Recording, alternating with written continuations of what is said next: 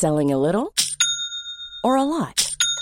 Shopify helps you do your thing however you cha-ching. Shopify is the global commerce platform that helps you sell at every stage of your business. From the launch your online shop stage to the first real life store stage, all the way to the did we just hit a million orders stage. Shopify is there to help you grow. Shopify helps you turn browsers into buyers with the internet's best converting checkout. 36% better on average compared to other leading commerce platforms because businesses that grow grow with Shopify. Get a $1 per month trial period at shopify.com/work. shopify.com/work. Bonjour, bonsoir, bon après-midi à tous et bienvenue dans ce nouvel épisode d'Histoire de succès, le podcast où je retrace chaque jeudi matin le parcours de mes invités depuis l'enfance jusqu'à aujourd'hui. Je suis Fabrice Florent, je suis le fondateur de Mademoiselle, un média web féminin que j'ai lancé en 2005 et revendu et quitté durant l'été 2020 après 15 ans de bons et loyaux services. Je suis aussi l'hôte de trois autres podcasts, Histoire de Daron où j'interviewe des pères sur leur paternité, Histoire de mec où je fais parler des mecs, de masculinité et un dernier intitulé La reco de FabFlow qui se passe en live sur Twitch et où on discute avec mes invités de leur reco culturel. Si ça vous intéresse, je vous mets tous les liens dans les notes de cet épisode. J'ai réalisé pour Mademoiselle des dizaines d'interviews et je suis heureux de pouvoir vous proposer ce format que j'apprécie tant pendant une heure chaque jeudi à partir de 6 heures du matin dans votre appli de podcast préféré. Cette semaine, je reçois Alain Damasio dans une interview à la fois géniale et un poil frustrante, puisque j'ai réussi à avoir l'un des meilleurs auteurs de science-fiction en France lors de sa venue en promo, mais uniquement pour une petite heure en sa compagnie. Damasio mériterait à lui seul un épisode de 4 heures, mais c'est pas bien grave, on se refera sans doute un épisode 2 la prochaine fois qu'il viendra. Si vous ne connaissez pas Alain Damasio, il est l'auteur de livres de science-fiction qui ont à la fois gagné le cœur des critiques mais aussi du public, puisque ces trois bouquins qu'il a écrits en 15 années, La zone du dehors, La horde du contrevent et Les furtifs, ont été vendus à plusieurs centaines de milliers d'exemplaires. C'est une interview un peu exclusive que je vous propose ici puisqu'il est très rare qu'on l'interroge sur son histoire lors de ses apparitions médiatiques. On retrace donc ensemble son parcours depuis sa petite enfance marquée par le divorce de ses parents à l'âge de 13 ans jusqu'à la sortie des Furtifs en passant par la galère de l'écriture de la Horde du Contrevent, qui est toute une histoire ce bouquin. On discute aussi du parcours qui l'amènera à faire une prépa HEC et puis de finir à l'ESSEC et de la colère que cette école provoquera en lui, colère qu'il canalisera dans l'écriture à sa grande surprise. On parle aussi de Deleuze, de Nietzsche et de Spinoza, ces penseurs qui ont structuré la vision du monde d'Alain Damasio, de l'aspect jusqu'au boutiste de sa personnalité et de plein plein d'autres sujets. Enfin, on a toute une partie de l'interview où je voulais le faire parler de paternité, rapport à mon podcast Histoire de Daron, et surtout du rapport de ses filles aux écrans, puisque les smartphones sont le sujet de son nouveau bouquin, qui est une nouvelle qui s'appelle Scarlett et Novak, qui sort chez Rajo ces jours-ci.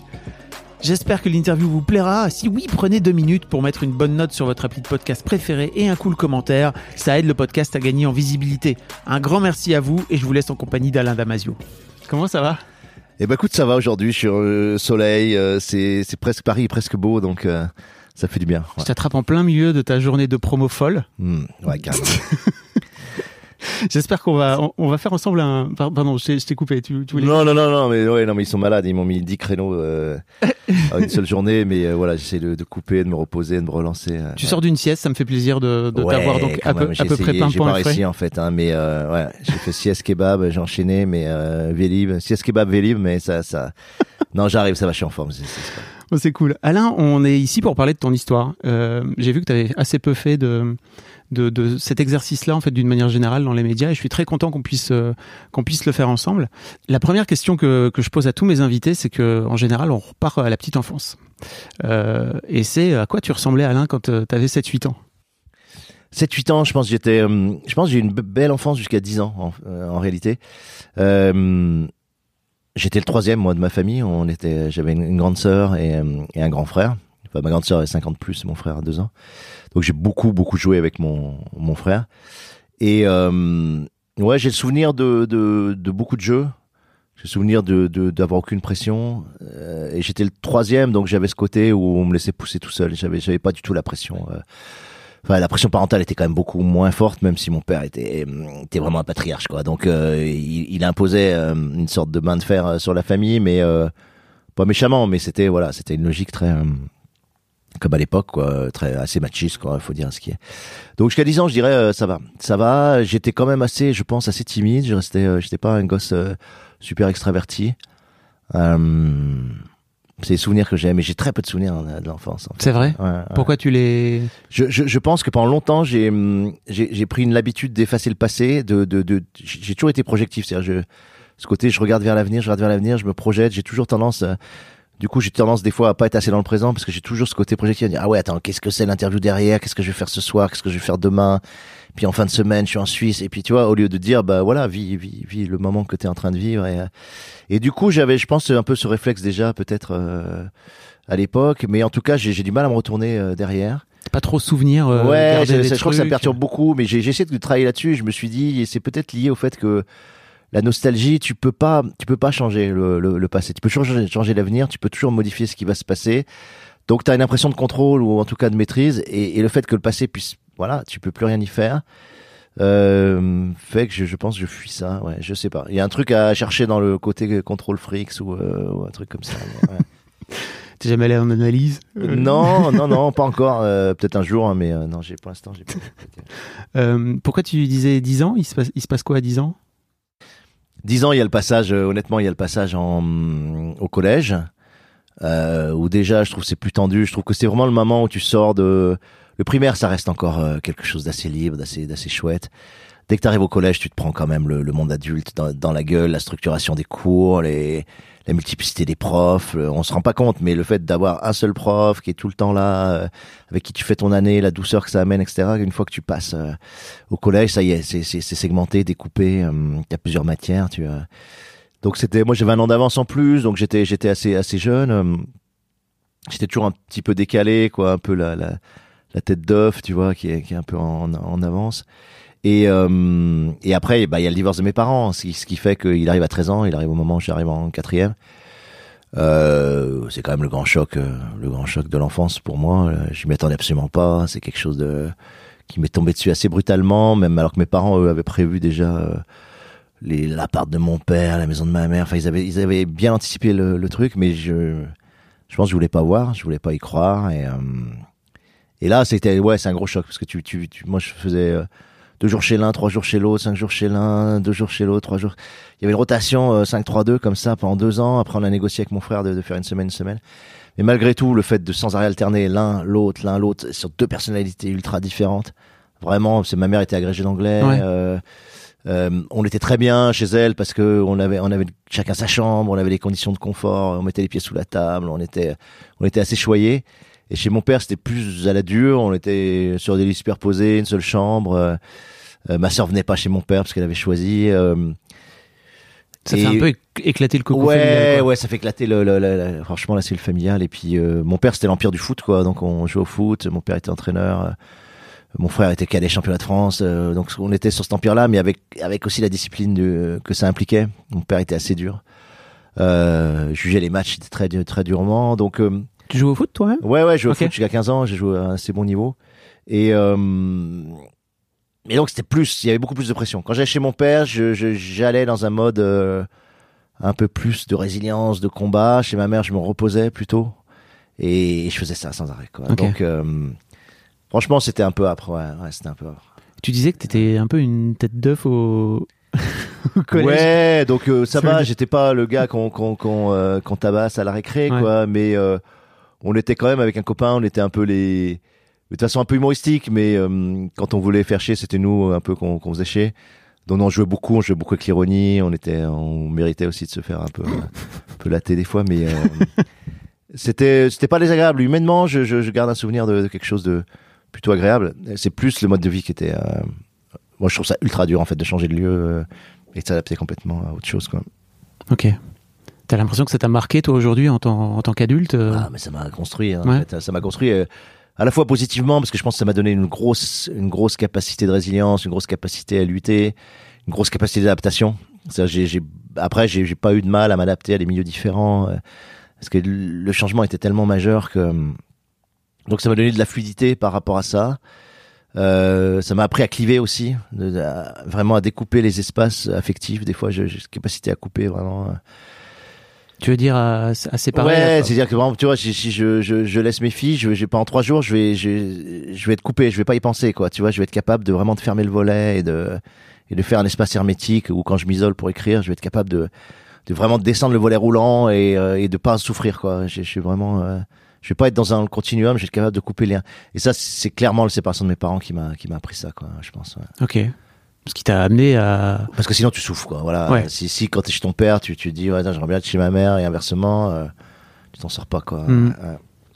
Tu t'es, t'es brillant élève, j'imagine? Ouais, j'étais bon. euh, C'est paradoxal parce que j'étais bon. Jouais en primaire, j'étais toujours dans le premier, deuxième. J'étais bon au collège. Après, je commençais à baisser vers euh, seconde, première terminale, surtout terminale.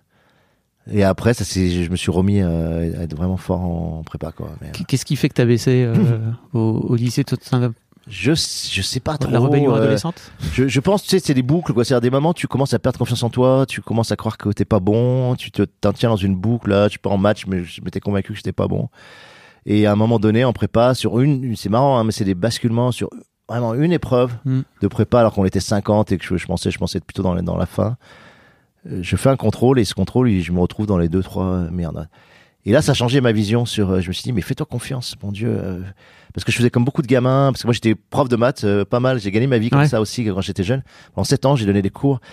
Et en fait, les maths, c'est ultra psychologique. C'est c'est extrêmement psychologique. Et, et le fait que tu as l'exercice, tu commences sur une voie, euh, t'avances pendant 10 minutes, et puis tu crois pas en toi, et tu dis non, mais c'est pas la bonne voie. Tu reviens, tu pars sur une autre voie, puis t'as pas confiance en toi. Tu re- Et ensuite, tu reviens sur la première voie, et t'as perdu une demi-heure. Et juste, si t'as confiance en toi, bah, tu, tu la perds pas cette demi-heure et, tu vas au bout des exercices. Et en fait, c'est ça que ça a changé. C'est juste une espèce de conception de soi où je me suis dit, tiens, mais en fait, je, je suis bon en maths, quoi. Et euh, c'est marrant, mais ça m'a servi. C'est une leçon qui m'a beaucoup servi après, à la fois pour enseigner aux, gamins et puis euh, même dans le reste de ma vie, quoi. De dire, ça sert à rien de toute façon d'hésiter, ça sert à rien de revenir et de repartir sur une autre voie, puis de revenir, puis de repartir sur la première. Tu prends la voie que t'as pris et tu vas au bout, quoi. Et puis si tu dois te cogner, tu te cogneras, mais euh, et c'est c'est fou comme ça m'a aidé, ça, ouais. Tu fais confiance à ton intuition de cette là parce Ah qu'en ouais, général, c'est. énorme- énormément ouais, maintenant et de plus en plus en plus. ouais. Je trouve qu'avec l'âge, ton intuition devient de plus en plus fine, de plus en plus juste. L'expérience fait que tu te trompes vraiment. euh, Enfin, moi, je sur les gens, c'est vraiment. Je trouve que ça devient extrêmement rare que je me gourre, quoi. Tu as très très vite le- le- la sensation de qui t'es en face de toi et tu euh, tu te gourres beaucoup moins. Ouais, ça c'est clair. Tu t'es planté un peu par le passé ouais, les- bien sûr, gens? dans le passé, dans ma vie amoureuse, dans- Ouais. ouais, je me suis beaucoup planté, euh, surtout dans la vie amoureuse en fait. ouais. Euh, c'est là que tu te gourres le plus parce qu'il y a tellement d'affect, il y a tellement de- d'engagement. Je me suis vraiment beaucoup euh, planté, euh, mais moins sur les amis, ouais, ouais carrément. Ok. Et maintenant, je vraiment, j'ai l'impression. euh, je sais pas si je ferai une grosse connerie, c'est sûr, parce que maintenant je commence à avoir trop confiance, mais, mais je trouve que l'intuition, elle, elle vient et tu commences à. C'est génial, ça. Le vieillissement pour ça, c'est génial. C'est-à-dire que t'as rencontré tellement de gens, t'as vu tellement de choses que euh, tu commences à quasiment en cinq minutes, tu, tu tiens une idée ouais, de, de qui t'es en face et ce que tu peux faire. et le- ouais, ouais. Ouais, c'est sûr. Euh, après, tu fais un truc euh, un peu un peu particulier après cette école prépa, c'est que tu rentres à l'ESSEC. C'est étonnant en fait vu ton parcours euh, qui, qui a suivi en fait. Ouais, c'était c'était quoi ton c'était quoi ton idée à l'époque de C'est étonnant et en même temps, voilà, c'est c'est des constructions familiales aussi de de d'élitisme. C'est-à-dire qu'il y avait ce truc particulier. Mon père, lui, il était il était carrossier. Et puis après il est il a arrêté la carrosserie au bout de 25 ans. Il est devenu, euh, on va dire. euh, entrepreneur en bâtiment. Mais c'était pas entrepreneur parce qu'il rachetait en fait des, des baraques. Il les retapait. Mais il savait tout faire. C'était un manuel. Il savait absolument tout faire mon père. Et euh, mais il avait ce côté très simple qui était que quand je revenais à la maison je lui disais ah, j'ai eu 18 en maths etc il n'avait rien à foutre du 18 il me disait t'es premier? Et je disais non il y a, y a Joseph là il a eu 19 il dit mais pourquoi t'es pas premier? Tu vois? Il y avait ce truc mais c'est tout simple tu vois. Il mettait pas une pression ou je sais pas quoi. Enfin vraiment euh, il était pas là à regarder mes devoirs ou à... mais il y avait ce truc là dire pourquoi t'es pas premier quoi tu vois? Et c'est con cette question hein, mais mais c'est tu sais quand on parle des questions structurantes euh, c'est c'est vraiment euh, et de l'autre côté, il y avait ma mère qui elle venait du système républicain méritocratique euh, le plus le plus euh, le plus pur quoi, qui était fils de fille de coiffeuse en fait et, et qui euh, parce qu'elle était envoyée trois mois en Angleterre chaque année, etc., est devenue très forte en anglais, complètement bilingue, a passé la grecque d'anglais. Et cette agrès d'anglais, cette épreuve-là, a- vraiment, tu le sens, et encore aujourd'hui, a été fondateur de, de, de son identité. C'est c'est l'accomplissement de sa vie, quoi, cette agrès. Donc elle nous l'a raconté, je sais pas combien de fois, et, et ça finit aussi par te structurer dans une espèce d'épreuve initiatique, euh, d'accession Mm. à l'élite. Et, et du coup, bah, comme j'étais bon à l'école, j'ai fait j'ai fait prépa HEC, mais parce que j'étais j'avais ce côté aussi euh, assez euh, J'étais bon en histoire géo, j'étais bon en, langue, j'étais pas mal en maths, en français, en philo. J'avais un côté un peu hum, touche à tout. Donc tu vas en prépa HEC parce que t'es pas juste euh, matheux ou juste. euh, Et là, je me suis éclaté en prépa. Et après, tu arrives à l'école de commerce et tu te rends compte que hum, on va te faire faire de la merde quand même pendant pendant trois ans et, euh, et on te destine à quelque chose qui est qui est juste euh, trivial, qui est de voilà de maximiser le profit des, des entreprises qui vont t'embaucher. Tu te Euh, rends compte de- tout de suite ça? Ouais, ouais, ouais, très vite, très vite, et quasiment immédiatement, puisqu'on te fait, euh, on te fait une session d'in- d'initiation qui s'appelle Manager du futur, etc. On t'explique que tu vas manager euh, les entreprises, que tu es l'avenir de la France, que tu es l'élite de la France. Enfin, on te bourre le mou, mais vraiment, il y a une sorte de construction euh, très élitiste qui était mis en, en marche dès les premiers jours dans l'intégration. Et après, tous les cours que tu fais, que ce soit de la finance, du marketing, de, des ressources humaines, euh, de la compta, tous les cours, il y a toujours l'arrière-plan, mais qui est même pas dit, qui est même pas euh, posé idéologiquement, qui est de dire, ben voilà, tu, tu, tu, tu seras dans une entreprise et, et il faudra que quand tu fais le, le bilan actif-passif, ben, voilà, que, que la marge bénéficiaire soit, soit maximale, quoi. Donc, euh, et tu découvres ça. Et moi, j'étais plus intéressé dans la prépa par la culture générale que ça te donne, qui était, qui était assez fabuleuse. T'apprends énormément de choses en deux ans. C'est, c'est, moi, je dis, c'est une sorte d'athlétisme de haut niveau, euh, au niveau intellectuel. Vraiment, c'est, c'est la période de ta vie où t'es le plus brillant, le plus, le, c'est incroyable ce que je mémorisais à l'époque. Je je me souviens encore des révisions où je, je, je prenais une, une- tu vois, une double copie comme ça. Et euh, il y avait 200 chiffres dedans, tu vois. C'était que, c'était les plans quinquennaux euh, soviétiques, tu vois. Et, euh, et tu, j'apprenais ça, toutes les productions de houille, de, de, de pétrole, de machin. De... Et à la fin, je fermais le, je me refaisais dans ma tête et je, et je connaissais les 200 chiffres. Je serais incapable aujourd'hui de retenir trois chiffres. Mais, mais là, tu es à une période de ta vie où tu peux. euh, Donc ça te donne quand même une, une espèce de, de puissance euh, intellectuelle qui ensuite te sert hein, aussi, moi qui m'a servi dans Bien l'écriture. sûr. Qui m'a, Mm. euh, Donc je trouve que c'est une formation euh, extraordinaire, quoi. Et mais derrière, Oui, pourquoi derrière c'est génial parce qu'en fait tu sélectionnes les meilleurs cer- cerveaux, en tout cas dans une logique d'efficacité, euh, on va dire, euh, parce que l'intelligence est beaucoup plus vaste que ça, mais en tout cas dans cette intelligence-là, on, on sélectionne les meilleurs cerveaux pour ensuite les faire exercer euh, des métiers de- de- d'oppression en fait dans, dans les entreprises euh, en tant que cadre sup. euh. Et c'est fou parce que tu comprends très vite, tu comprends très vite que c'est ça, tu comprends très vite que le système naturellement euh, construit ça et que c'est à toi de décider si tu veux participer à ça ou pas. Et tu rentres dans l'école, mais t'es déjà hors du cadre alors. Bah, j'étais déjà très à gauche euh, en prépa, j'étais réputé comme le communiste du- de, de la bande, tu vois. Mais, euh, mais quand je rentre, non, je suis surtout en porte-à-faux. Parce que tu te retrouves avec une promo de 250 personnes où euh, bah, 95% des gens euh, adhèrent à cette idéologie-là, parce que c'est des fils d'eux et des filles d'eux. Donc là, tu te prends la, la reproduction sociale de Bourdieu, Mhm. mais direct, dont je, je soupçonnais rien, puisque je n'avais pas lu Bourdieu, je connaissais pas ces choses-là, moi je venais d'un T'avais milieu... pas fait d'économie euh, en seconde là, tu sais le... Ouais, mais bon, voilà, tu savais pas trop. Et puis, moi, étant vraiment, euh, comme c'est mon père qui vraiment dirigeait la famille et que mon père était vraiment euh, un manuel, un artisan, et, et que la clé idéologique c'était plutôt le foot que toute autre chose. J'étais vraiment, je venais d'un milieu populaire, quoi. C'était pas ma mère qui imprimait sa marque, quoi, qui aurait pu, euh, tu vois, être la sienne, tu vois. Mais euh, et du coup, je me prends vraiment le donc fils d'avocat, fille de ministre, euh, fille de chef d'entreprise de haut niveau, euh, que des gens qui étaient déjà euh, qui étaient issus de ces couches. Et, ce système reproduit ces couches, hein, puisque la plupart, euh, je sais plus, le taux est toujours de 1% ou 2% de, de, de chefs de famille ouvriers, quoi. Voilà, donc. euh, et donc j'ai pris ça dans la gueule et, j'étais en porte-à-faux, j'étais pas très à l'aise, j'étais euh, bah, comme dans tout groupe dont tu ne voilà, tu ne partages pas les, les valeurs, donc t'es, t'es- alors après j'ai commencé à trouver des gens un peu dans, mon donc j'ai vécu, plutôt pas mal quand même au final, mais avec quand même une espèce de haine ou de de de de, de, de revanche ou d'agressivité assez forte et que je garde aujourd'hui hein, sur euh, sur euh, ce type de profil. Dès que Macron est arrivé à la, gou- à la Ouais. gouvernance, par exemple, moi, été immédiat le, le rejet parce que j'ai reconnu exactement les mêmes profils que j'avais dans ces écoles.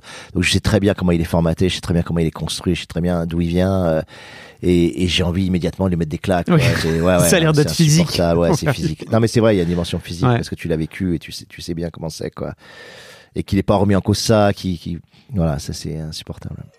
Petit break dans l'interview, mais ne bougez pas. Si vous écoutez un de mes podcasts, j'ai besoin de vous. J'ai lancé une grande enquête pour mieux connaître de qui est composée l'audience de mon podcast. C'est très important pour moi, ça me permet de mieux savoir qui vous êtes, comment vous écoutez mes contenus, et aussi de savoir si vous avez des idées d'invités à me suggérer par exemple. Ça vous prendra trois minutes, et moi, ça me donnera un vrai coup de main. Je vous mets le lien dans les notes de l'épisode, vous pouvez même le remplir tout en continuant à écouter ce podcast. Merci d'avance et tout de suite, la suite de l'interview.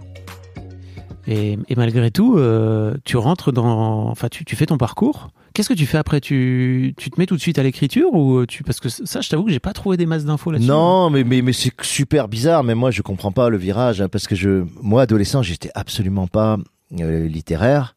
Enfin, en tout cas, j'étais absolument pas lecteur de livres. Je lisais des BD parce que mon père ne lisait que des BD. C'est une culture qui m'a transmis en fait, que j'ai compris très tard qu'il me l'a transmis. Tu lisais quoi comme BD Je lisais pas mal de. hum, Alors, on lisait les Strange et les. euh, Ah, yes. ouais, ouais. Donc, on lisait les les Iron, les Iron Man, les euh, les les les, les, les Spider-Man, etc. Les X-Men et tout ça. Mais on les je lisais aussi beaucoup de BD franco-belges en réalité, euh, les Valérians, les Vagabonds des Limbes, euh, évidemment tous les Torgas, les Astérix, etc. Et c'était, il y avait rien d'extraordinaire. Mon, mon père était pas pointu euh, dans la BD, mais il en lisait beaucoup, les Blueberry, les. euh, Donc mine de rien, ça construit un imaginaire. Euh, et comme il aimait plutôt bien quand même la SF, euh, le fantastique, je pense que c'est là que vient aussi le Mm. l'espèce de vivier. Mais quand je suis adolescent, je n'ai à aucun moment euh, le désir d'être un artiste, quel qu'il soit. Tu vois, j'ai le désir d'être footballeur, comme euh, comme c'était l'idéologie familiale. Euh, après, j'ai le désir de faire de la politique, par contre, assez assez tôt, en tout cas de. Je me rappelle à 15 ans, je disais je veux changer le monde, je veux changer la société. Enfin, tu vois, une volonté de transformation sociale, ça je l'avais. Ça devenait d'où ça? Je sais pas, parce que mon père était pas vraiment politisé, ni ma mère. Euh, ma mère a jamais été politisée. Mon père un tout petit peu plus, il votait communiste jusqu'aux années 70. Après, il a arrêté de voter. Maintenant, il a voté Front National, je pense. Enfin, il vote pas, heureusement, mais sinon, il voterait Front Mhm. National. Et euh, Il fait partie de ces, il fait partie de ces profils que, le- Ouais, que la gauche a perdu. Quoi. bien sûr, Mm. a perdu euh, vraiment sur le. Mais à travers la figure du racisme, hein, vraiment, quoi. C'est. euh, Et du coup, j'en sais rien. Je sais pas trop pourquoi en réalité. Mais j'arrive en tout cas à l'ESSEC. Je commence à écrire quelques nouvelles.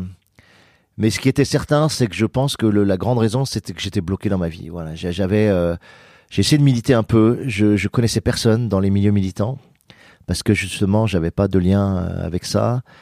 Euh, à l'ESSEC, personne militait comme ça. Donc je fais Amnesty, je fais le Parti humaniste. je- Mais en vrai, euh, il m'a manqué le fil. Quelqu'un qui m'aurait Ouais. amené dans un euh, dans un parti ou dans un syndicat ou dans. Et du coup, je suis bloqué dans ma vie. C'est-à-dire, j'ai beaucoup, j'ai beaucoup de colère, j'ai beaucoup de de- d'envie de, changer ce monde, et j'ai aucun point euh, concret d'appui, quoi. Et ça m'a fait basculer dans l'imaginaire. En fait, j'ai basculé dans l'imaginaire et je me suis dit, tiens, je vais faire euh, un livre sur la société de contrôle. Une fois que je comprends en lisant Deleuze que que la clé, c'est qu'on passe de ce régime disciplinaire à un régime de contrôle beaucoup plus subtil et que c'est pour ça que je me sentais mal aussi, c'est que ce régime est, est infiniment plus sournois que, que le régime, ouais, un peu plus sévère et direct, fondé sur la police, l'armée, l'usine. Mm. Quand j'ai compris ça, euh, j'ai eu en faire- envie d'en faire un livre en disant dans ma tête, il faut que les gens comprennent aussi ça. Selling a little or a lot? Shopify helps you do your thing however you cha-ching. Shopify is the global commerce platform that helps you sell at every stage of your business. From the launch your online shop stage to the first real life store stage, all the way to the did we just hit a million orders stage. Shopify is there to help you grow. Shopify helps you turn browsers into buyers with the internet's best converting checkout. 36% better on average compared to other leading commerce platforms because businesses that grow grow with Shopify. Get a $1 per month trial period at shopify.com/work. slash work. shopify.com/work. slash work. Il faut que. Comment t'en viens à lire Deleuze Parce que c'est, c'est en général des, des auteurs qu'on t'amène justement. Ouais, et ça c'est des potes, tu vois, ça c'est des potes, euh, justement les potes intello de la prépa, les gens avec qui j'aimais faire de la philo. Moi j'étais, j'ai toujours été bon, très bon en philo. Hein. Par contre j'étais toujours au premier ou au deuxième. euh, j'avais vraiment un don pour ça. Et, euh, et les potes euh, qui aimaient aussi la philo m'ont amené, euh, m'ont fait lire Mallarmé, m'ont fait lire Deleuze. Et après c'est les rencontres, quoi. C'est-à-dire que en fait on te fait rencontrer beaucoup d'auteurs sans que tu t'en rendes compte. Et il y en a qui qui produisent quelque chose de tellement intense sur toi que tout d'un coup ça réaimante tout ton champ autour et, et après une fois que j'ai commencé à lire Deleuze j'ai, j'ai plus lâché euh. Enfin, moi j'avais lu un peu Nietzsche avant et, Ouais. et, et je lis le Deleuze sur Nietzsche et c'est ça c'est le changement le basculement ouais c'est un des grands basculements de ma vie euh. c'est c'est le livre qui change ma vie Qu'est-ce que ça t'apporte exactement? Bah, ça, ça- ça crée quelque chose de complètement dingue c'est-à-dire que tu arrives après avoir lu le livre tu arrives à distinguer ce qu'il appelle les forces actives des forces réactives et, et de dire que finalement tout l'Occident depuis depuis Jésus en fait est fondé sur le déploiement des forces réactives. Donc tout ce qu'il appelle lui ressentiment, rancœur, euh, mauvaise conscience, culpabilisation, idéal ascétique, etc. Et que toute cette sphère-là qui, qui est archi dominante même aujourd'hui quand tu les vois dans, dans les réseaux sociaux, etc. c'est pas ça être actif, voilà. Et, et, et il te pose sur l'activité, ce que c'est affirmer quelque chose. Euh, Donc il cherche la double affirmation plutôt que euh, plutôt que d'avoir deux négations pour faire une affirmation. Et on le voit en lutte politique, c'est souvent ça, quoi. C'est-à-dire que ok, les gens sont racistes, donc euh, je condamne les gens qui sont racistes, euh, donc je suis antiraciste pour arriver à, à dire simplement que bah, il faut être lié aux gens, simplement que il y a un métissage à faire, simplement qu'il y a un bonheur à découvrir une autre culture et à la partager, simplement. Mais il faut à chaque fois deux négations pour faire, euh, tu vois. Mais c'est pareil sur le sexisme. Tu dis voilà, euh, ah il y a des sexistes, c'est horrible, machin. Je suis contre les sexistes, d'accord, je suis anti-sexy, ok. Pour arriver à l'idée que simplement le rapport entre les hommes et les femmes doivent, doivent être harmonieux et euh, et, et ça, ça m'a toujours euh, servi tout le temps. Tu vois, c'est-à-dire que moi, j'essaye d'arriver directement à l'affirmation plutôt que de, de passer par deux négations pour poser quelque chose. Quoi. Et ça, il le pose directement euh, sur, avec une critique sur Hegel d'emblée dans le bouquin. Et ce livre, il m'a, il m'a retourné. Et, et aujourd'hui, je, pour moi, je trouve qu'il m'a, c'est un livre qui m'a dépollué, qui m'a, qui m'a enlevé toute la Ouais. toxicité. De, donc dès que je sens que je tombe dans la jalousie, le ressentiment, espèce de rancœur, j'ai, j'ai une sorte de, d'instinct naturel pour, pour, pour pousser ça et, et, et aller sur les directions qui sont. euh, et je pense que ça m'a beaucoup, beaucoup euh, construit. Donc ça te construit aussi vers la joie plutôt que vers le vers la tristesse et les, et les, et les, et les passions tristes de parce que parce que Deleuze c'est, c'est on le dit hein, c'est la grande on dit c'est la grande identité Nietzsche Spinoza c'est Ouais. que c'est la convergence des deux euh, des deux auteurs à la fois l'étude des passions tristes et de la façon de les dépasser euh, chez Spinoza et la, la prédominance de, de l'affect et puis chez chez Nietzsche le vitalisme et euh, et les forces actives donc Deleuze est à la croisée de ça et, et, et pose donc un vitalisme très fort qui moi m'a toujours guidé voilà mais parce que je m'y retrouvais parce que je pense que c'est quelque chose que j'avais aussi en moi et tu vas vers les auteurs euh, qui correspondent à ce que tu cherches hein, donc euh, Et qui Ouais, nécessite aussi un travail d'introspection, l'air de rien. parce que- ah ben très fort mais Ouais. mais après tu sens que ça répond à ce que t'as parce que j'ai lu tu vois des bouts d'Heidegger j'ai lu Sartre à l'époque je, je lisais euh, voilà j'ai essayé Hegel j'ai essayé tu t'essayes tout quoi et, et tu vois très vite si ça te parle ou si ça te parle pas quoi. et Deleuze il y avait cette immédiateté du, du... c'est-à-dire qu'immédiatement euh, tu lisais une page ça ça voilà t'avais pas perdu ta journée une page de Deleuze tu peux passer des mois à, à y réfléchir Mhm. et ça touche des choses vraiment extrêmement directes donc moi j'ai gardé ça ouais. Ok. Pour, euh, pour revenir à ton parcours, donc effectivement, tu, tu, tu commences à écrire euh, quand tu es à l'ESSEC, c'est ça un peu Animé ouais, par- donc à la fin de l'essai, à la fin de l'essai, mais à l'époque, c'est- après c'est des rencontres amoureuses aussi. Là, j'étais avec une, une fille, la- seule avec qui ça a duré un peu euh, avant, avant, euh, avant Sophie qui qui m'accompagne aujourd'hui depuis 17 ans, quoi. Mais euh, la seule qui a, que ça a duré, qui était metteur en scène. On est resté cinq ans ensemble et elle montait, elle met- mettait en scène des, des pièces, quoi. Donc ça a été une construction commune très forte, très importante euh, dans le domaine artistique. On allait à Avignon et, et, et une des choses qui m'a le plus construit d'ailleurs artistiquement, c'est de voir les, les comédiens répéter. Quoi c'est vraiment euh, c'est quelque chose d'absolument fabuleux où tu vois comment l'itération, comment le travail monte euh, tout d'un coup la performance artistique à un niveau qui où tu franchis le mur vraiment de la c'est-à-dire qu'ils jouent, ils jouent, ils jouent, et à un moment donné, ça, tu passes le mur et t'es dans le réel. C'est-à-dire qu'ils te transmettent quelque chose qui est absolument crédible, et, et tu sens qu'en eux-mêmes, ça, c'est, ça y est, c'est descendu dans le, dans, dans la vérité de, du corps, de la sensation, de, de ce qu'ils éprouvent, et, et ils arrivent à te, le, à te le passer, et de voir la somme de travail qu'il faut pour ça, de voir que le travail paye, ça a été très, ouais, ouais, très, très, très constructeur pour moi, et, du coup, j'ai, travaillé énormément mes livres euh, en ayant aussi vu ça. C'est-à-dire, j'ai jamais été un artiste qui croit à, à l'espèce de, de, de beauté euh, native du, du jet ou à l'évidence d'être doué puis que ça va ça va couler et sortir. Hum, Moi, j'ai beaucoup cru au travail, mais c'est l'héritage aussi paternel et maternel. Euh, après, une fois que tu as énormément travaillé, là maintenant à 51 ans, il, m'arrive de faire des jets qui sont euh, qui ont la grâce, si tu veux, et tu peux faire croire que waouh, qu'est-ce que je suis doué. C'est le produit de, de, de, de 30 Oui. ans d'artisanat. Donc, euh, enfin, c'est la fameuse, euh, tu sais, anecdote de Picasso qui qui, Mm. qui, qui on demande un dessin et puis qui euh, qui le fait en 1 minute 30 et qui demande 10 000 euros. Et la, la, la, la nana, elle lui dit, mais putain, vous avez mis une minute pour le faire. Et qui dit, non, j'ai mis 30 ans, 35 ans. Et il a raison. Enfin, tu vois, pour avoir ce trait, cette qualité de trait, cette évidence. Bon. Donc ça, c'est un grand plaisir quand tu, quand tu vieillis. Mais euh, quand t'es jeune, il faut bosser comme un fou. ouais. Et j'ai bossé comme un fou. Ouais. Je- ça, ça se sent. Ouais, ouais, ouais, non, non, mais j'ai bossé comme un fou, euh, mais ce serait sur le premier. Tu vois, le premier livre, La zone du dehors, pour moi, c'est un livre qui est, euh, euh, qui est formidablement bossé, tu, mais de façon très laborieuse. J'ai repris le jet, mais je sais pas combien de fois. Quand je l'entends jouer euh, au théâtre, etc., je, je- me reviennent les phrases et je, je les sais encore 30 ans après. Et en tout cas, je reconnais le chemin comme si je revenais dans un pays Ouais. que j'avais visité et dont j'ai finalement rien oublié. mais il y a un côté laborieux, cimenté pour moi, euh, cimenté. euh, c'est comme si j'avais pris des pierres et je les ai surcimentées. Tu peux plus bouger un bloc sans devoir tout reprendre. C'est euh, ça manque d'air, ça manque d'air profondément, mais mais c'est l'époque euh, dans laquelle je l'ai fait où j'ai mis beaucoup de travail dessus. Et tu veux que le mur tienne, donc tu rajoutes encore. Et si t'as encore euh, malgré tout le ciment que t'as mis, il faut que tu rajoutes encore une couche pour pour avoir l'impression que ça, sinon que ça va tomber. Et, après, c'est beaucoup plus ouvert ce que tu fais, mais euh, parce que la confiance est là, parce que tu, tu laisses respirer le texte, parce que tu fais confiance au lecteur, parce que plein de raisons. Mais euh, T'arrives à avoir une, euh, une image euh, encore sympa de- du travail que t'as fait à l'époque? Ouais, ouais, ouais, ouais, parce que je, je, moi, ce que je salue en moi à cette époque-là, c'est le courage. Voilà, j'ai- j'ai j'ai un côté hyper persévérant, hyper niaqueux, et euh, que ce soit sur la zone, la horde ou les furtifs, les trois livres. C'est un boulot de niaqueux, c'est vraiment un boulot de quelqu'un qui s'accroche, qui, qui se bat, qui lâche rien, qui est, euh, donc ce côté accrocheur, je, je, je- moi je pense que c'est vraiment une grosse qualité que, que je suis tout sauf un dilettante, voilà, ça c'est sûr. Et euh, et ça a construit, et c'est fait que j'ai fait très peu de livres aussi, parce que chaque fois ils ont été beaucoup beaucoup bossés. Chaque fois c'est trois ans d'écriture, donc euh, donc ça paraît rien, mais ça fait neuf ans d'écriture vraiment euh, blindé, vraiment euh, vraiment à bloc, avec l'intensité maximale, et, et ça fait beaucoup quand même. Tu vois, ça me... Ouais, j'imagine. Tu donc tu tu sors euh, la zone de dehors en 92, c'est ça? Je commence en 92, je le sors en 95. Ouais, ouais, 95. entre 92 et 95, je l'écris. ouais. Et tu l'as réécrit là Enfin, tu. Après, tu je le reprends un petit peu au moment où on le ressort. C'est-à-dire au moment où, où la Vol, justement, récupère le, le manuscrit qui avait été édité à Silibris. À tout, tous tes éditeurs, c'est une histoire incroyable aussi, hein, puisque le, mon premier livre, Personne en veut, comme tous les auteurs. Donc on fait le tour de la plage. Je connaissais déjà Mathias, mon éditeur actuel à l'époque, mais il était chef des ventes au seuil, il, euh, et, mais il connaissait du monde. Donc il me dit, écoute, moi j'ai, il avait adoré le bouquin, il me dit, je vais essayer de le, le placer. Donc il le place au seuil, il essaie de voir.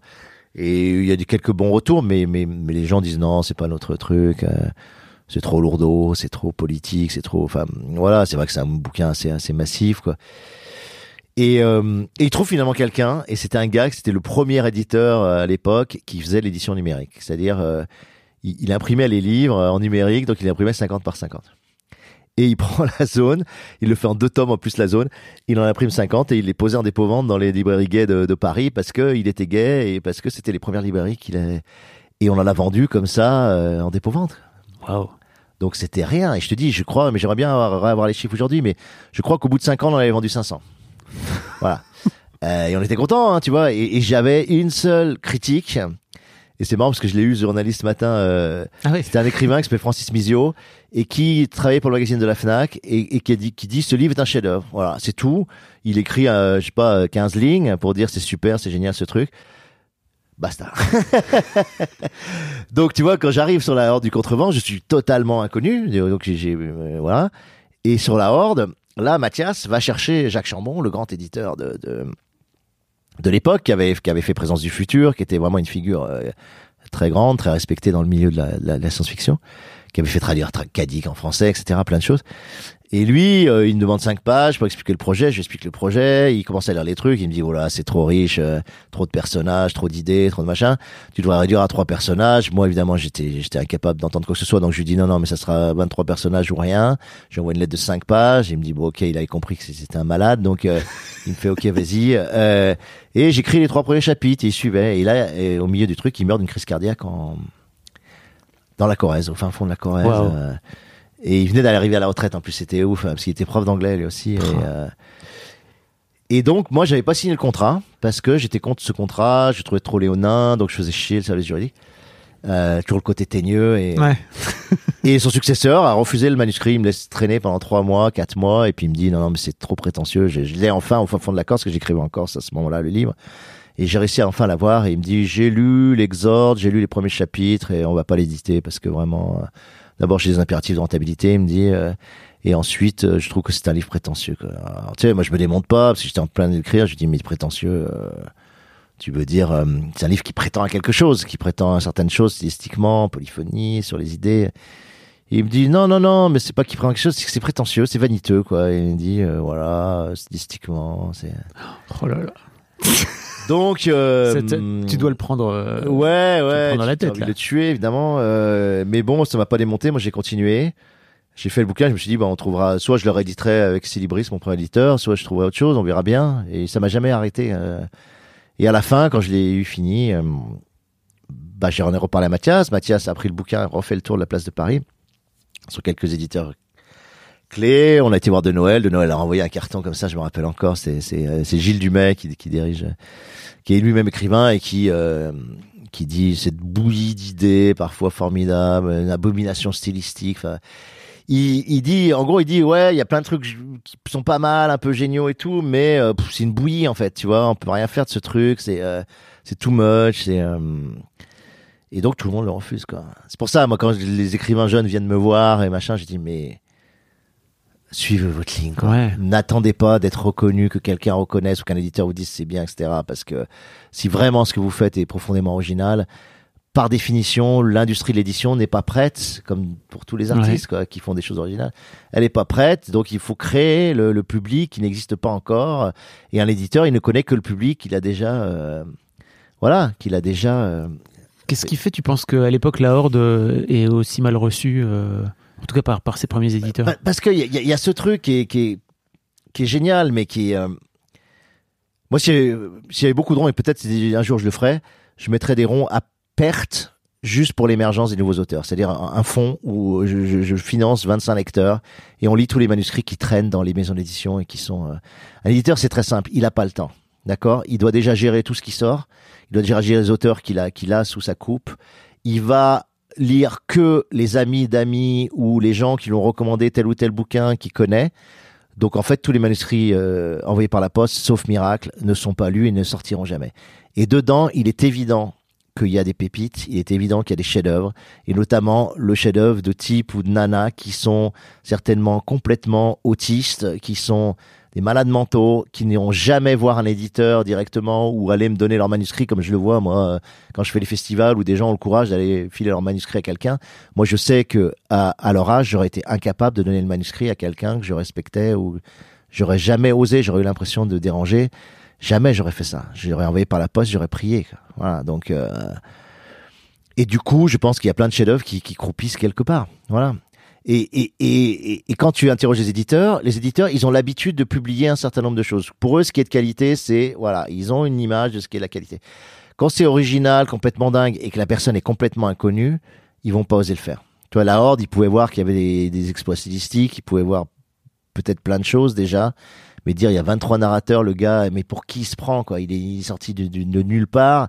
Il fait un livre à 23 narrateurs dans un univers de vent. euh, avec euh, comme support euh, Deleuze, euh, Nietzsche et Spinoza. Qu'est-ce, enfin, tu dis ouais n'importe quoi quoi, tu vois. Non mais t'y crois pas, voilà, t'y crois pas. Donc c'est pour ça. Mais il y aurait pas eu Mathias, euh, je sais pas où serait le livre euh, aujourd'hui, voilà. Et l'histoire, c'est que Mathias, qui, est, qui avait fait continuer sa carrière, qui travaillait à l'époque chez Editis et, qui voulait depuis longtemps faire une maison d'édition, ben, je lui dit à un moment donné, ben, vas-y, fais-le. je lui dit, si t'as envie d'éditer La Horde, c'est le moment peut-être, tu vois. Et, euh, et, et il a décidé, il a dit, ok, allez, j'y vais. Eh ben, grand bien. Grand bien Et- lui et voilà, c'est un conte de fait hein, de l'édition. hein, c'est un conte de fait. Il met 30 000 euros sur le livre à l'époque, ce qui était énorme, parce qu'on sort un livre avec un avec un CD en Oui, plus.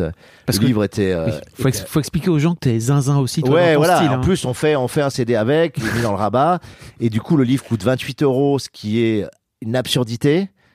Donc, t'as un livre avec rabat, c'est beau, etc. à 28 euros sur un auteur inconnu, sorti par un éditeur absolument inconnu, euh, avec une ambition démesurée dans le dans le dans le texte. Voilà. Et ça sort, on a quelques bonnes critiques, mais évidemment, euh, ça se vend euh, modestement, tu vois. Et pendant très longtemps, ça s'est vendu tranquillement. Et après, le bouche à oreille a fait comme ça. Et c'est un livre qui a une histoire dingue parce qu'il se vend de plus en plus. Chaque année, c'est-à-dire qu'il y a 7 ou 8 ans où on en vendait 10 000 exemplaires par an, puis après 15 000, puis après 20 000. Aujourd'hui, on est à 60 000 exemplaires par an, alors qu'il est sorti depuis 17 ans. Ouais. Tu vois, donc il y a, il y a une espèce de, de c'est devenu un long seller, c'est devenu un livre de référence, cu- culte comme on dit, enfin en tout cas, et qui fait que ça se vend de plus en plus et que, et que la nouvelle génération qui arrive, on lui dit attends, lis ça. Tu vois, c'est-à-dire que c'est un livre qui est extraordinairement recommandé et euh, donc c'est une histoire de fou, ouais. Et, et voilà, il faut partir de, de, de, faut se rappeler que ce livre a été refusé par absolument tout le monde et considéré comme prétentieux, comme euh, La bouillie. comme une bouillie. voilà, c'est une bouillie. Voilà. Donc, euh, mais c'est vraiment intéressant. Ça fait réfléchir. hein. Ça fait réfléchir à plein de choses, je trouve.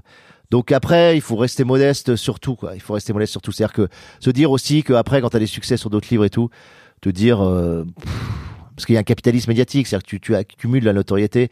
Et après, moi aujourd'hui, je pourrais sortir une bouse, là, tu vois, euh, allez, je pourrais faire un livre en trois mois, sortir une bouse, ben, il ferait ses 100 000 exemplaires, tout simplement parce que derrière, il y a, il y a la horde et les furtifs. Et ça veut rien dire. Et ça veut rien dire. Ça ne dira rien de la qualité du livre que j'en vende 100 000. Rien, tu vois. Et en plus, je vais te dire mieux, je peux faire trois bouses d'affilée et j'en vendrai quand même euh, 100 000. Et au bout de la troisième bouse, les gens commenceront à réfléchir parce qu'ils auront mais ils auront toujours l'idée, attends, il va peut-être faire la horde, il va peut-être refaire les furtifs. Tu vois, regarde Welbeck, qui fait de la merde depuis combien d'années maintenant? Bah, et, ça continue à être lu, à être critiqué, alors qu'il fait le même livre depuis déjà trois ou quatre livres, et que c'est de la bouse. Mais non, on se dit, ah, il va peut-être refaire les particules élémentaires, il va peut-être refaire, euh, tu vois, la possibilité d'une île, ou je Mhm. sais pas. Et c'est fou. Mais, mais c'est génial pour les auteurs. C'est-à-dire que on, te crédite, en tout cas, ton crédit s'épuise pas en deux secondes. Contrairement à d'autres domaines où. euh, oui, un, un film voilà. au cinéma, tu plantes un film, t'es. Ouais, tu peux, euh, en tout cas, très, très. Mais après, si t'en as fait quelques-uns de bons, Ouais. tu peux en planter quelques-uns. Voilà.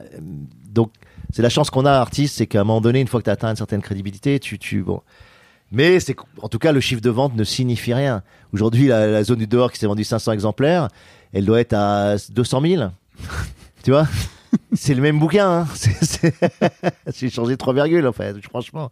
Donc, qu'est-ce que ça veut dire? Tu vois, il est pas meilleur quand il est à 500 ou quand il est à 200 000.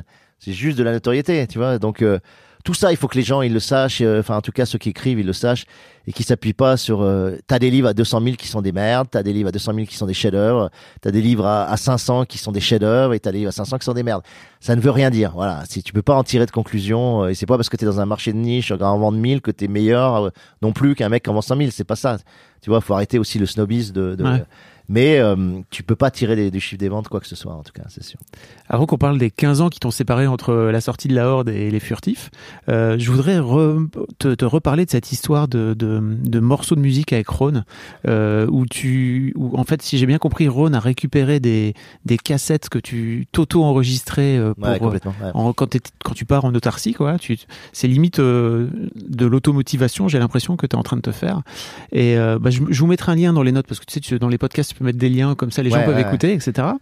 Euh, Il y a un truc que tu dis très fort par rapport à ça. Et, alors, je sais pas exactement dans quel état d'esprit tu étais à l'époque, mais tu dis. euh, qu'en gros, euh, écrire un chapitre, ça, ça, ça, ça mérite, ça mérite de vivre en fait. Ça te donne le mérite de vivre. Il y a un truc jusqu'au boutiste chez toi que j'ai trouvé assez fascinant, qui m'a beaucoup moi parlé aussi. J'ai la sensation de si j'apporte rien au monde, c'est de la merde. Tu vois, à quoi ça sert de vivre?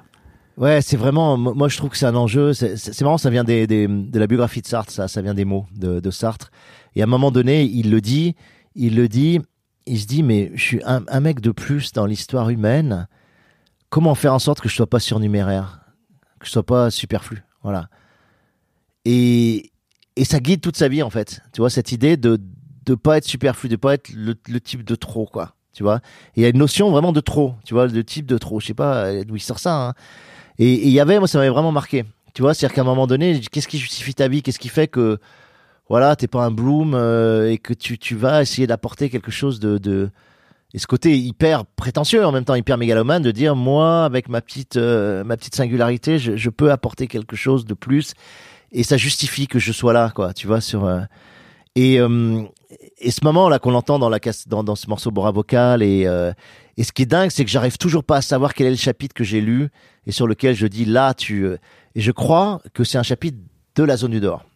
Ah ok. Ouais. T'étais pas dans l'écriture de. J'étais dans l'écriture de la Horde Ok. et j'étais au début. Je, je le sais parce que les noms qui sont dits dans la bande, Ertov, Struckning, etc. Mm. Après, il va s'appeler Sov.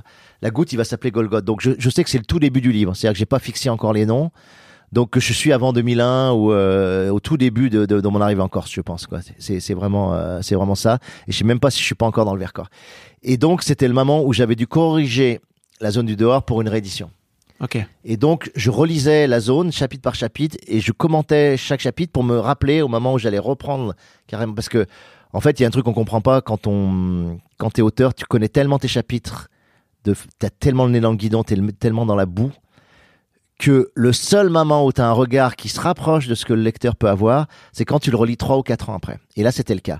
Et quand tu fais ça, il y a un truc absolument précieux à faire, c'est que tu enregistres chaque sensation sur chaque chapitre pour bien te rappeler la sensation que tu as eue au moment euh, et, et, donc recadrer le chapitre parce que tu une approche symphonique à ce moment-là. Hein. C'est plus une approche dans le détail, c'est c'est plus le rythme global du, du, du, du chapitre que tu vas modifier pour pour trouver une densité, pour euh, éviter les temps faits. Pour... Donc c'est extrêmement important ce que tu dis. Donc je faisais comme ça, je lisais un chapitre, euh, généralement pas plus d'un chapitre par jour parce que euh, faut être ultra concentré quand tu le fais et, et je commentais. Et là, je pense que c'est le chapitre 14 ou 15 des, des, des de, de la zone que je trouve un chapitre très très bien équilibré entre action et, euh, et, réflexion politique. Et quand je l'ai relu, des fois tu as cet effet-là, des fois tu dis non mais ça va pas, c'est lourdeau, c'est et des fois tu fais ah c'est génial, Euh, c'est exactement ce que je voulais faire, c'est le et t'as un espèce de, de de bonheur à relire le truc, même des fois tu t'impressionnes tout seul, hein, parce que des fois c'est c'est c'est flippant parce que tu relis le chapitre et tu dis jamais je referai un truc aussi bien Ouais. et euh, bon, voilà. comme un mec qui colle 100 mètres en 9,73 et qui se dit jamais j'y arriverai. Bon. Et, et là, je pense que c'est ça. Voilà. C'est c'est ouf cette. Mais euh, c'est ouf. Et, et, et à ce moment-là, et je, et je le prends comme point d'appui en me disant c'est exactement ça que je dois faire pour, pour l'avoir. Je dois réussir à être à ce niveau-là. Sinon, ça sert à rien. Sinon, c'est pas la peine que je prenne trois ans en Corse, euh, à 10 mois par an tout seul, euh, 20 jours par mois. euh, qui, ce qui est euh, honnêtement un ascétisme hallucinant. hein. c'est vraiment, euh, c'était tr- ultra monacal hein, l'écriture de la Horde. Ce qui fait que la Horde restera un livre unique et que j'arriverai jamais, je pense, à refaire la même chose parce qu'il faudrait que j'ai plus de, de femmes, plus d'enfants et que je retrouve ces conditions de, de solitude. Mais là, j'avais j'avais des conditions euh, dingo, dingo, euh, de concentration, d'immersion, euh, avec beaucoup de souffrance aussi. Hein, C'était dur, hein, effectivement, sexuellement. euh, j'étais beaucoup dans le manque, mais euh, j'étais dans le livre. Quoi. Ouais. Mm. C'est- Ah ouais, j'étais dans le livre. Voilà, euh, et c'est un livre que, dont tu sens qu'il y a, il y a aucune tricherie. quoi. C'est un livre. Je pense que le succès de ce livre, il est lié. à- on peut dire plein de choses, plein d'ambitions, de ce que tu veux. Mais en vrai, moi, je vais te dire en vrai, ce que j'en pense, c'est que il y a un degré de vérité, d'immersion, de d'implication dans ce bouquin qui est exceptionnel. Voilà. C'est le livre euh, sans aucune espèce de, de tricherie, de, de, de facilité. J'y suis allé, euh, tu vois. Et c'est le vrai livre 100%. C'est-à-dire, c'est le livre où j'étais au bout de ce que je pouvais. Je pouvais pas faire un gramme de plus euh, au moment où je l'écris, tu vois. Moi, La Les Furtifs, je sais que c'est pas un livre 100%, tu vois, paradoxalement. Alors, je compense par l'expérience, mais le fait d'avoir ma vie de famille, le fait de, voilà, il me manque quelques pourcents, tu vois, qui ferait que à des moments, ça serait vraiment, euh, donc pour moi, c'est un livre à 95, 96, 57% les furtifs, mais c'est pas, c'est pas, c'est pas le, aller vraiment au bout de ce que tu peux, euh, donc, euh, et tu le sens, tu le sais, ça, hein. Tu le sais, et ça te fait chier d'ailleurs à des moments, tu sais que ça aurait pu être mieux, tel ou tel chapitre, tu sais que. Ça me parle. Je Ouais, non, non, vraiment. Je sais ce que je, je referai aujourd'hui, mais ouais. Parlons de paternité si tu veux bien, parce que je Ouais. t'ai je t'ai entendu euh, à quelques reprises dans les médias essayer de par- parler de paternité. Donc t'as deux filles aujourd'hui qui Tout le monde s'en fout. tout le monde s'en fout, mais bien sûr, tout le monde s'en fout. Les gens veulent te faire parler de tes livres et heureusement, Ouais, enfin, ouais, tu vois, c'est très cool. Mais euh, mais en fait, moi, j'ai envie de te faire parler de paternité. Donc j'ai, un, un- je te disais juste avant, j'ai un épisode, j'ai un podcast qui s'appelle Histoire de Daron où je vais parler des pères, tu vois, excellent, de, de, de paternité. Euh, faisons un petit un petit segment si tu veux bien, parce que euh, donc t'as deux filles aujourd'hui Ouais. qui ont 17, 13. 17, 13, ouais, c'est ça exactement. Euh, J'aimerais bien t'entendre parler de, de comment t'en es venu toi à vouloir euh, devenir père. C'est l'une des questions que je pose, tu vois, à tous mes tous mes invités. C'est euh, bon, c'est la rencontre déjà de, de, de, de ma femme. C'est-à-dire que je, je, je fais cette rencontre, j'ai 35 ans quand même. C'est assez, euh, c'est tard. à un moment donné où, bah, franchement, ma vie sentimentale, c'était une- comme pour beaucoup de gens. hein, J'ai un copain qui m'avait dit, euh, ta vie sentimentale est une vie de merde jusqu'à temps que tu trouves la bonne personne, quoi. Euh, et, il me dit, c'est principiel, c'est comme ça. euh. Et c'était ça, donc j'avais, j'avais, euh, à part mon expérience euh, de 5 ans avec la metteur en scène, et du coup, euh, je rencontre euh, Sophie, donc ma femme. On se rencontre dans le désert algérien en plus sur euh, un moment et un moment où j'étais en dessous de, tout. Moi, euh, j'étais vraiment pas bien euh, mentalement, effectivement. Et bon, ça se met à coller assez vite. Et, elle avait deux ans de moins que moi. Et j'avais déjà pas envie de la faire lanterner. C'est-à-dire que euh, elle n'exprimait pas vraiment le besoin d'avoir un enfant, etc. Mais je, dans tous les cas, je voulais pas jouer avec ça. Et, je voulais me mettre face au, au, défi. Et en fait, c'est moi qui lui ai demandé de- d'avoir des enfants. Ok. C'est- moi qui lui ai dit, voilà, je, bon, au bout de deux ans, quoi, je, parce que tu sens vite, c'est vrai, c'est quand on disait, euh, tu sens beaucoup plus vite. Et je sentais que ça, ça, le- ça le ferait, quoi. Et, euh, et sous un pommier, c'est assez marrant. Je lui ai demandé, euh, je lui ai demandé si, si elle voulait, quoi. Et puis elle m'a dit, ok. Euh, alors qu'elle avait refusé de faire des enfants pendant plein d'années, hein, là, jusqu'à l'âge de 32, 33 ans, elle voulait absolument pas entendre parler de ça. Et on, on y allait, quoi. Donc, euh, on a eu de la chance, ça s'est fait vite. Et, euh, et donc, on les a eu très vite, hein, après deux ans ensemble, on les a eu. euh. Et du coup, euh, ouais, c'est une expérience fabuleuse. Enfin, moi, je. Pour moi, c'est la plus belle histoire d'amour de ma vie, en fait, hein, très simplement, pour dire les choses très simplement. Euh, c'est la plus belle histoire d'amour réciproque de ma vie. Enfin, c'est euh, d'une richesse incroyable. C'est euh, moi, la plus belle chose qu'on puisse en dire, c'est que ça te redonne à un moment où moi j'avais 40 ans, etc. C'est comme si tu repartais de la naissance, toi, et que tu refaisais toute ton enfance de 0 à 10 ans. C'est euh, avec le miracle des premières fois, de toutes les premières fois.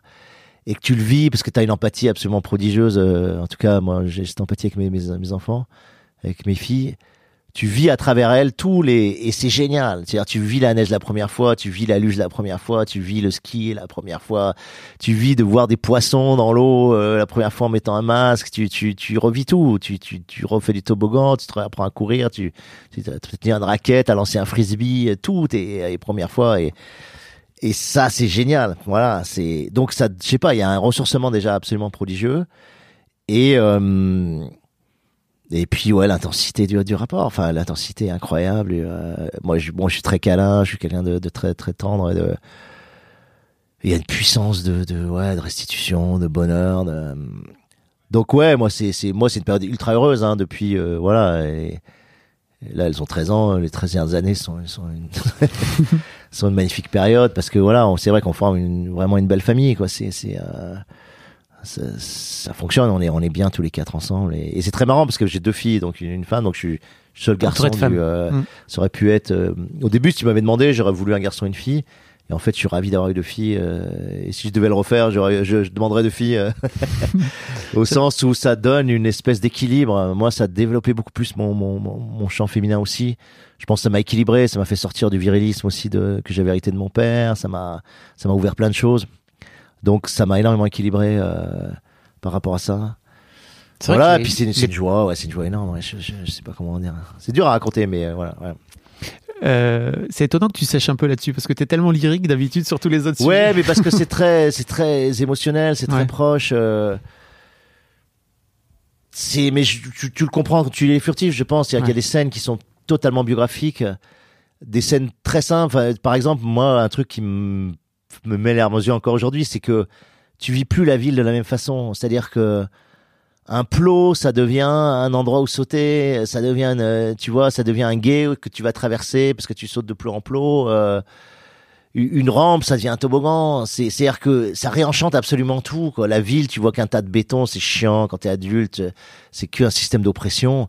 Et avec les les les les, les gosses, tout est réinventé. C'est-à-dire qu'ils le voient avec l'enchantement. Et tu peux délirer que moi, je suis assez créatif, assez imaginatif. Je, on part tout de suite dans des histoires, on fait des choses et euh, et ça, c'est magnifique.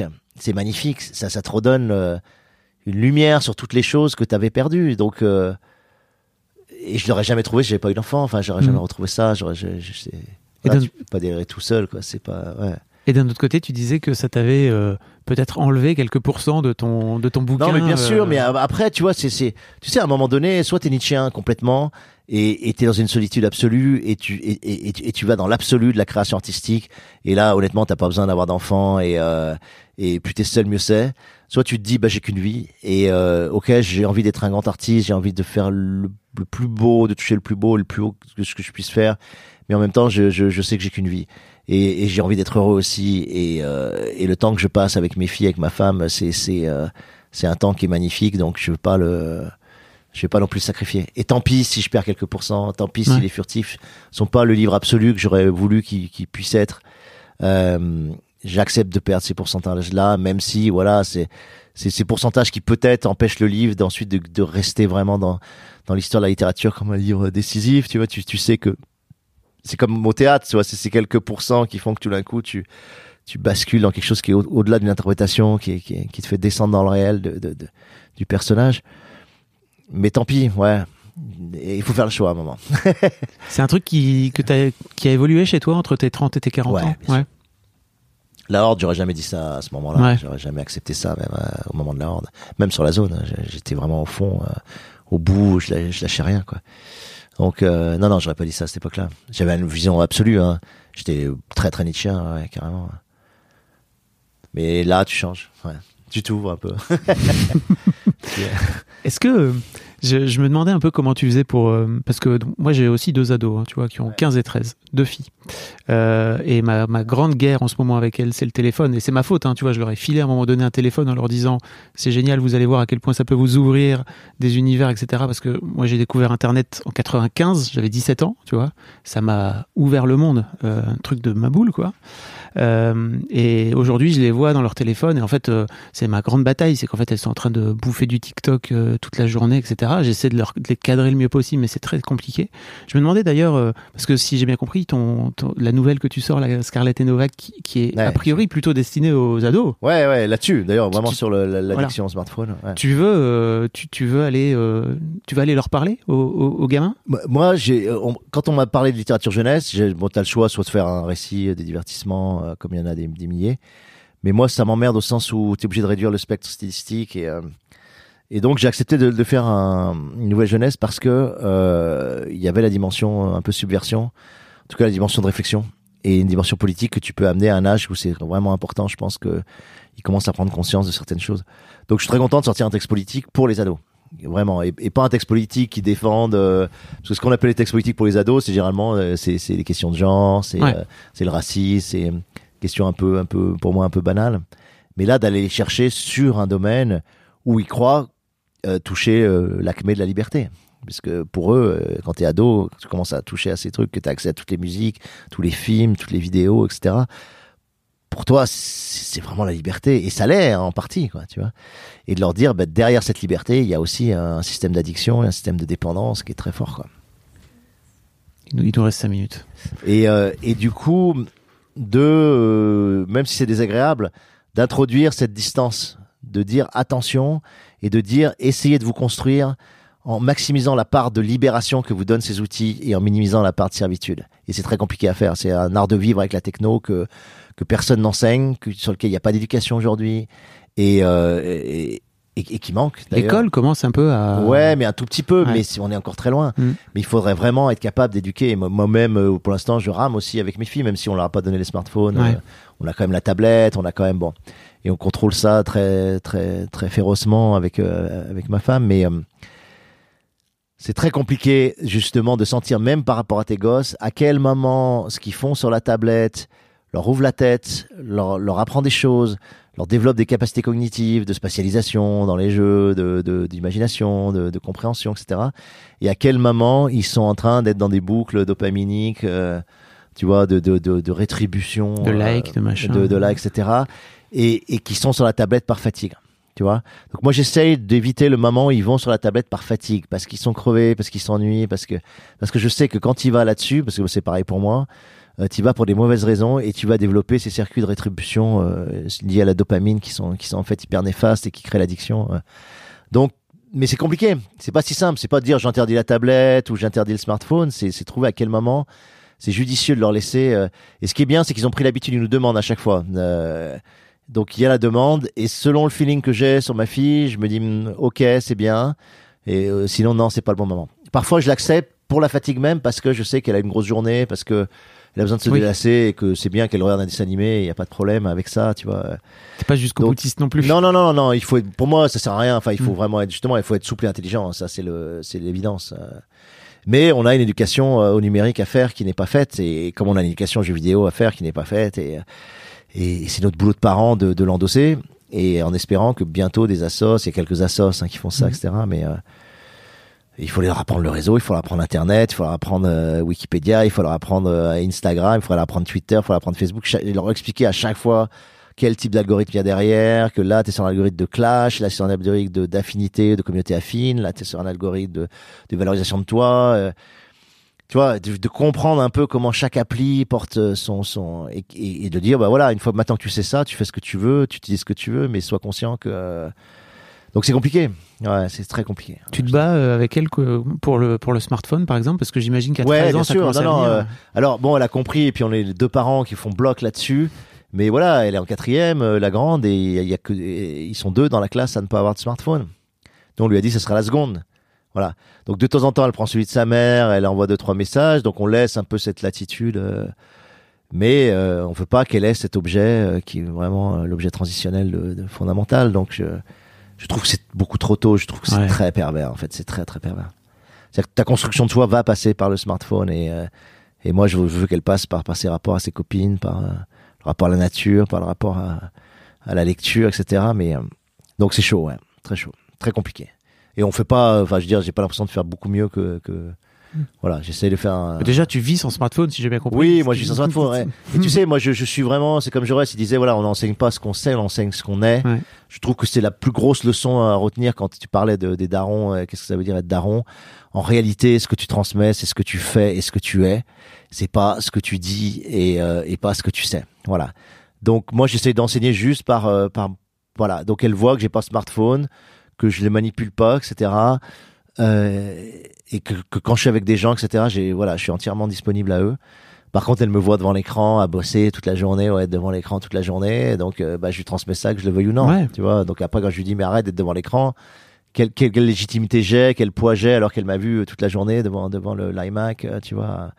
Donc c'est pour ça, à un moment donné, tu euh, donc j'essaie voilà, j'essaie de faire ça. Pareil sur les rapports sociaux, montrer une grande fluidité sociale. Et là-dessus, c'est bien passé. euh, C'est compliqué. c'est dur, mais bon, on a de la chance. Puis moi, c'est vrai que c'est des gamines qui sont assez, assez, assez cool, assez, euh, qui ont une bonne écoute. Alors, est-ce qu'on a transmis ça naturellement? Est-ce que ça vient de ma femme? Est-ce que c'est, j'en sais rien, mais, euh, mais on a de la chance que pour l'instant, ça se passe bien. Voilà, pour l'instant. Bon, Alain, notre temps imparti est terminé. Est Je suis terminé. désolé, mais j'avais tellement de trucs à te raconter, mais on, on fera une prochaine fois pour la, pour la sortie de ton ouais, prochain ouais, livre. ouais. Un grand, grand merci à toi en tout cas pour, euh, pour ta disponibilité et puis pour bah, m'avoir raconté toute ton histoire. Quoi. C'est Yeah, cool. ouais, c'est ouf. Un bout de ton histoire parce que vraiment, il y a La biographie, c'est tellement de choses. Un grand merci à toi, c'était cool. Merci beaucoup pour votre écoute. Avant de nous quitter, si vous avez aimé ce podcast et cet épisode, merci de lui mettre un commentaire sur Apple Podcast et 5 étoiles de préférence. C'est le meilleur moyen de le faire connaître. Vous pouvez faire comme Macha Chose qui a écrit comme toujours avec les podcasts de Fab Florent, on a l'impression d'être une petite souris. Les invités sont intéressants, tout comme leur parcours de vie.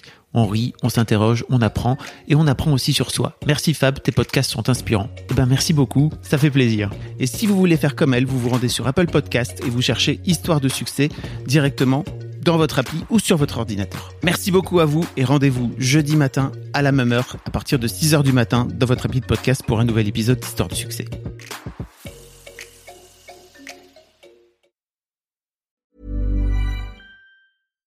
Here's a cool fact a crocodile can't stick out its tongue.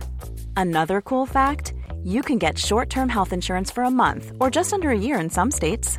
United Healthcare short term insurance plans are designed for people who are between jobs, coming off their parents' plan, or turning a side hustle into a full time gig.